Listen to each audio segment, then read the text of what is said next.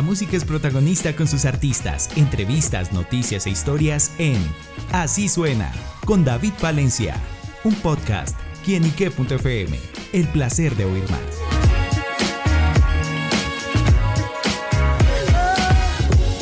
Un saludo muy especial para todos nuestros amigos, seguidores y oyentes de quienique.com. Bienvenidos a Así Suena, este espacio donde la música es protagonista en nuestro portal. Y bueno amigos, hoy nos acompaña un gran protagonista musical. Se trata de Harin el Indio, quien bueno, recientemente terminó su participación en el reality La Descarga. Va a contarnos también un poquito de su historia musical y también en los proyectos en los que anda. Y por eso Harin nos acompaña acá en Quienique. Harin, bienvenido. Mi hermano, muchas gracias por, por ese recibimiento tan, tan especial, por tu sonrisa, por tu aprecio. Feliz de estar aquí, hermano. Eh, desde la entrada uno siente el cariño de la gente y, creo que son las cosas que, la recompensa que uno recibe de hacer estos tipos de procesos. sí. Feliz, hermano, aquí estamos. Aquí estamos para lo que diga. Claro que sí, bueno.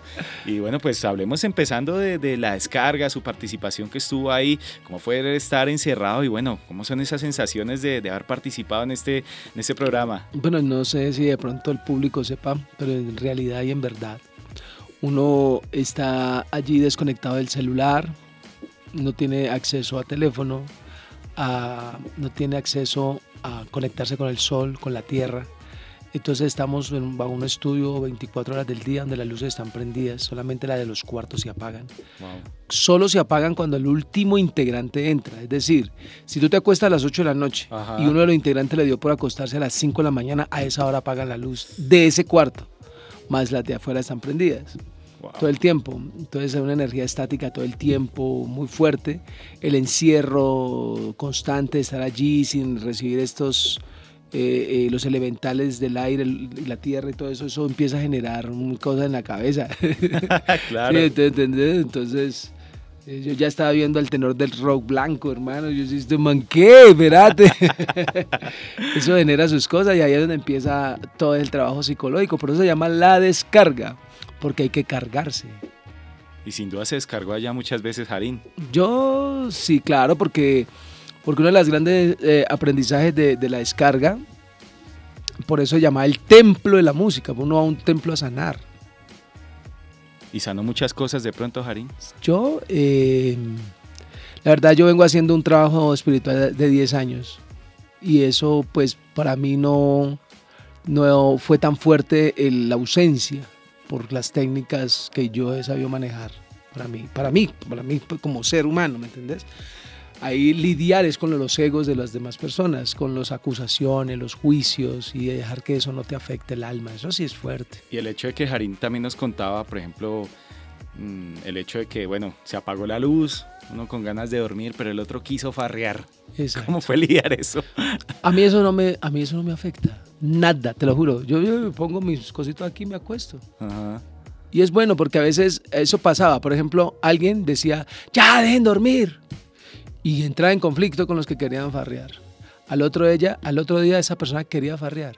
Entonces, ¿con qué moral podía decir que, eh, con, qué moral podía decir que hagan silencio y también está en el otro lado? Entonces, eso es, lo bonito de la vida, que te pone en, en, ambos planos para poder aprender a tener equilibrio y humildad de alguna manera, ¿me entendés? Porque cuando uno está de un solo lado, puede fácilmente juzgar el otro.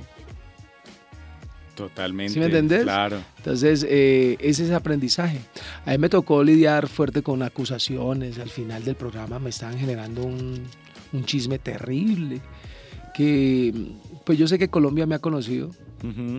Eso que uno tiene que dar tranquilo ahí. Yo, La Paz es una ofrenda, mi hijo, que, que hizo, con uno, uno esa es la ofrenda más grande que Dios le puede dar a uno. Llegó el hecho de no irse a acostar tranquilo, la conciencia limpia, eso es lo mejor que uno Yo no sé cómo hace una persona como eh, este personaje que hizo ese trabajo conmigo, de acostarse acostarse en paz, pudiendo haber creado como una cizaña entre varios compañeros, mira qué lindo, y regar eso.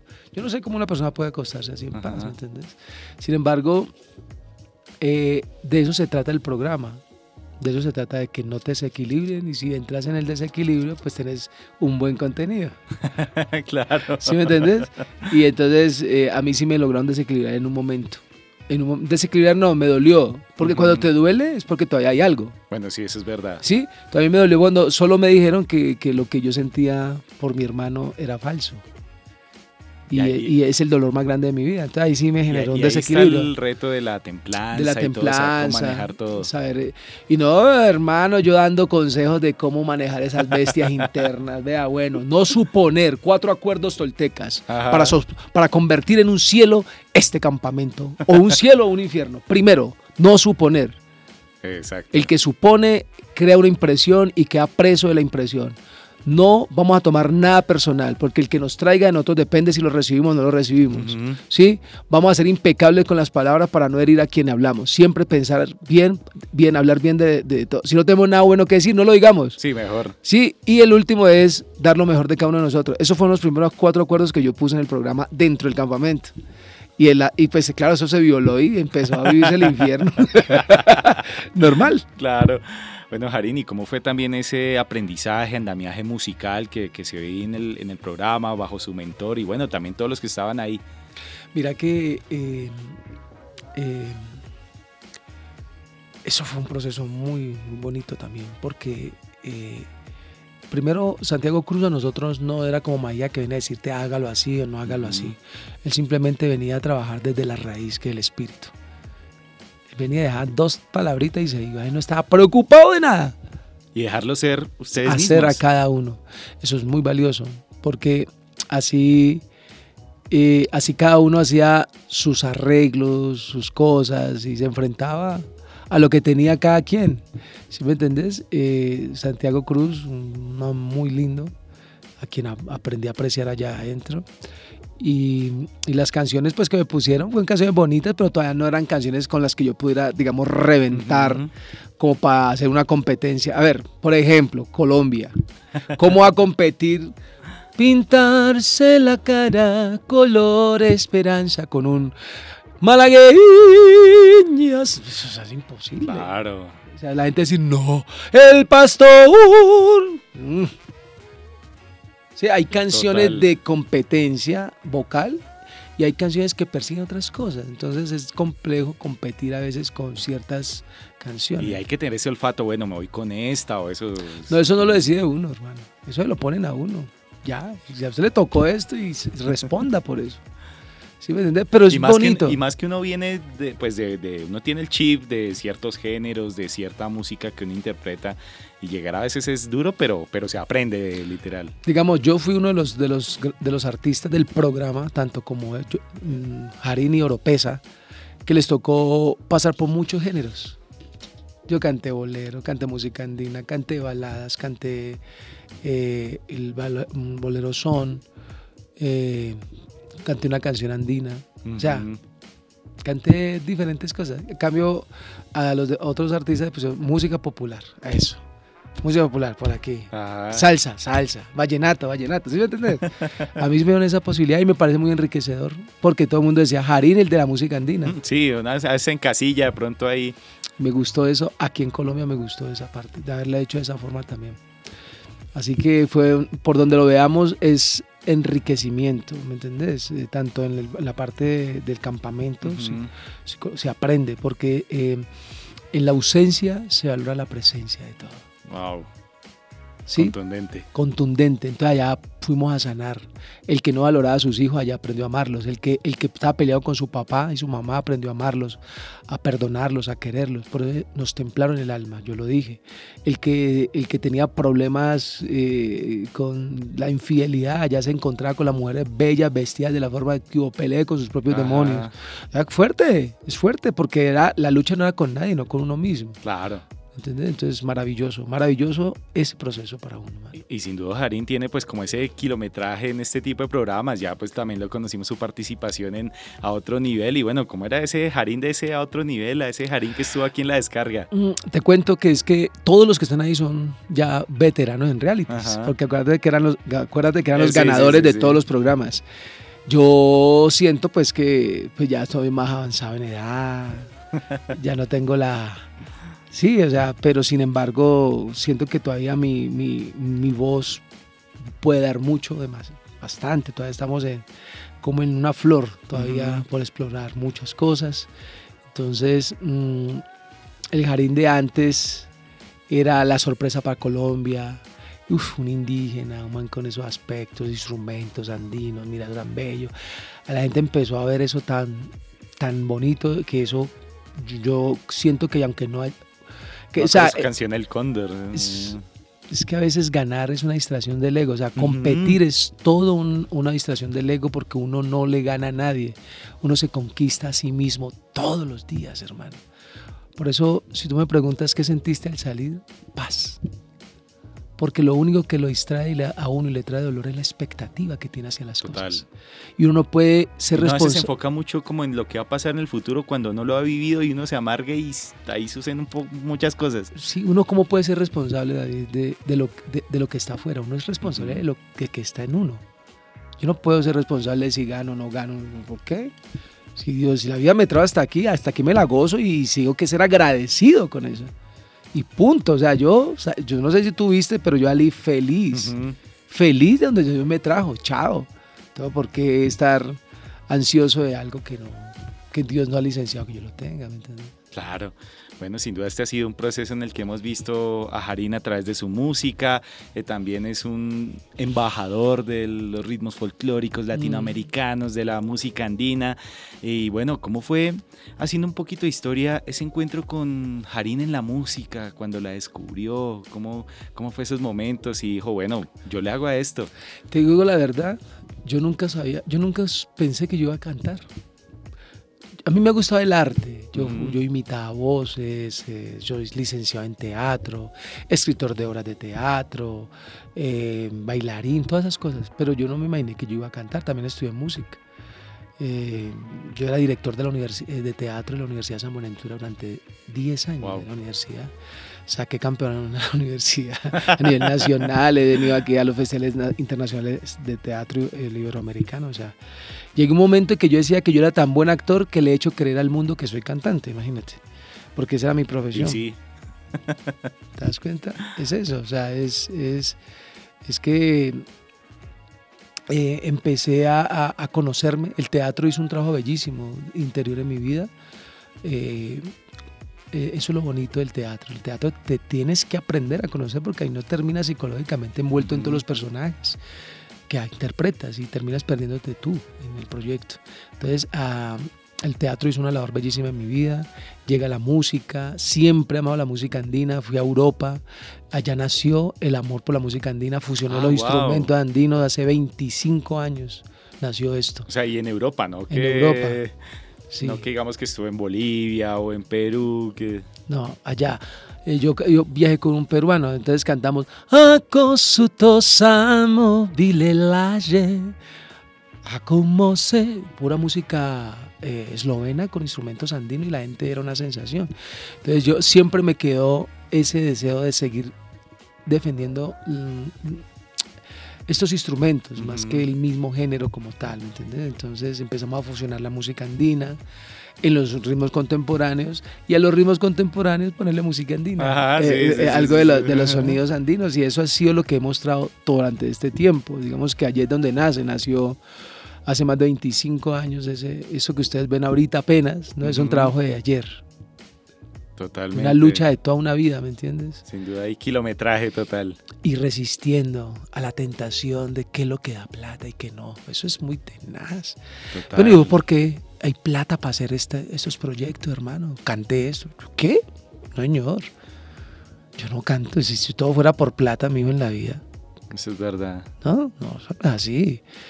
Más importante la felicidad y la convicción que, muchas otras cosas. Claro, no. Ahorita estamos felices con Golden porque Golden está apoyando todo mi proyecto musical. Como Jarín, ese artista que trae un buen mensaje, que una música que, como sonido y vibraciones, energía pura, pues ya la, con una buena vibración a la gente. Claro, bueno, y me gusta que exalta justamente los sonidos andinos porque personalmente soy fan de los Carcas. Ah, este bueno. grupo pues, de Bolivia, la, la, hermosa voz de Elmer, hermosa que le queda perfecto el, el, apellido y que, bueno, Jarín tuvo la oportunidad de compartir gira con ellos. Sí, ahorita vamos a subir un video tiempo el tiempo Eh, Esa canción icónica de ellos. Y de ellos yo la canté ante más de 22 mil personas, con Wow. ellos en, en el, en el show más importante que ellos hacen en todo el mundo, que es en Lima, Perú, Ujú. Donde está el asentamiento indígena más grande de Latinoamérica. Bueno, Bolivia también, pero pues Perú es Perú. ¿Entendés? Y yo fui el artista internacional invitado. Estuve también. tiempo al tiempo. Uy, eso es una canción, es, hermano, eh, muy sabia. Qué gente tan simple y tan sabia. sí, Yo les aprecio mucho. Eh, estuvimos en Estados Unidos también en la gira con ellos. Y bueno, hermano, ahí hay un legado. No me interesa hacer música andina como ellos, Ujú. Porque ya ellos también están buscando nuevas sonoridades. Ellos también sí, la están buscando. esa- Ya ellos hicieron lo que tenían que hacer hace 50 años. Algo que no sabes de los Jarcas y de Jarín es que los Jarcas cumplieron 50 años de vida artística. Y el concierto de ellos, yo fui invitado cuando yo estaba cumpliendo los 50 años de vida. Wow. Ellos 50 años de vida artística y mi hijo... Apenita. Y mi hijo los conoció a ellos y cantó su primera canción a los 5. Ya no sé qué tiene que ver el 5 Ah, con todo wow. esto. Entonces nosotros dos Las estábamos... casualidades y las las causalidades. causalidades de la vida. Entonces aquí estamos, yo pienso que hay mucho por hacer, hay mucho por hacer, la música andina está inexplorada, Ujú, ya Marco sí. acá hizo una canción con Gloria Estefani que, Estefani que es Hoy, que yo la canté en el programa, Hoy voy a verte de nuevo, voy a envolverme en tu ropa, ¿sí? Esa canción, eh, Shakira hizo unos intentos, Mar Anthony hizo unos, pero hasta ahora no ha habido un representante como en algún momento lo hizo Carlos Vives de ese género a nivel Fuerte, fuerte. fuerte. ¿sí? Ajá. Entonces, ahí está Jarín, si no es Jarín, está el hijo, pero vamos a seguir eh, resistiendo con este género Claro. que, que creo que, que trae cosas lindas para no solamente para, para el oído, sino para el alma, hermano. Y justamente por eso, Jarín, los próximos proyectos, ¿qué más podemos conocer? ¿Qué se viene? Hermano, eh, tantas cosas bonitas. Mira, musicalmente hablando, estamos trabajando un álbum que se va a llamar Para siempre, Wow. como es el amor. Como es el amor, que es para siempre. El ego nos hace pensar que es limitado y que es pequeño y que es corto. Pero cuando entramos en esa frecuencia eh, que justifica la existencia, nos damos cuenta que el amor no tiene fin y que la ofrenda más grande del amor es la certeza. Cuando tú tienes la certeza de algo, ese es el amor. Cuando uno está todo el tiempo queriéndole poner la zancadilla al otro porque piensa que no va a tener, que no va a acabar. Hermano, esto es infinito, es para todos. Es que el amor no conoce límites. Entonces, este tour se va a llamar para siempre Y el amor es el motor del mundo. de la existencia misma, de todo. Entonces, en, ese, en, este, en, este, en este álbum van a haber fusiones de pop, que la canción de pop andino es para siempre. Tenemos que vivir sea una fiesta, invitándole a la gente a que se conecte con la alegría de vivir. Fiesta significa que en la fe estás, y si estás en la fe, estás de fiesta. ¿Sí? Porque sabes que, que estás en la mano de- del amor, o sea, estás en la fe, estás contento, estás feliz. Es in- incentivar la alegría de vivir. Tenemos una canción que es una fusión, es, eh, esta es una cumbia fusionada con instrumento andino, brass, todo. Tenemos una canción que se llama eh, Vuélveme a besar, que ya es el amor eros, también, pero eso es una popular fusionada con música andina. Wow. ¿Sí? Interesante. Y una canción con mi hijo, Ajá. Christopher, que también estoy en la descarga, que se llama eh, Con el mismo amor. Eso va a tocar el corazón de todos los... Eso va a inspirar las familias, hermanos. Es una cosa bellísima. Esa también va a ser popular andina. Y, y tenemos música folclórica, folclórica, y tenemos algunas canciones medicinas. Súper. ¿Sí? Entonces el álbum va a estar muy diverso, pero siempre el eje va a ser la música andina. Tenemos un homenaje a la Madre Tierra que se llama La Fiesta de mi Tierra. Tenemos una canción de los Jarcas también que vamos Wow. a hacer en homenaje, en fusión con un ranchero también popular andino. Vamos a hacer unos tres temas de cada uno. Eso viene. Paralelo a eso, eh, tenemos, eh, eh, estamos haciendo un proyecto que se llama Turismo Interior. Eh, la gente le encanta salir a conocer el mundo hacia afuera, pero hay uno más importante que es un mundo que no conocemos, que está dentro de nosotros, donde esconde toda la verdad, donde están las enfermedades que sí duelen, que son las del alma. Esas enfermedades invisibles que le traen tanto o sea, es que usted con ibuprofeno no... No las quita. Y entonces ese es un proyecto bellísimo que estamos construyendo ya pronto estará para a la, a la, a la orden de todos.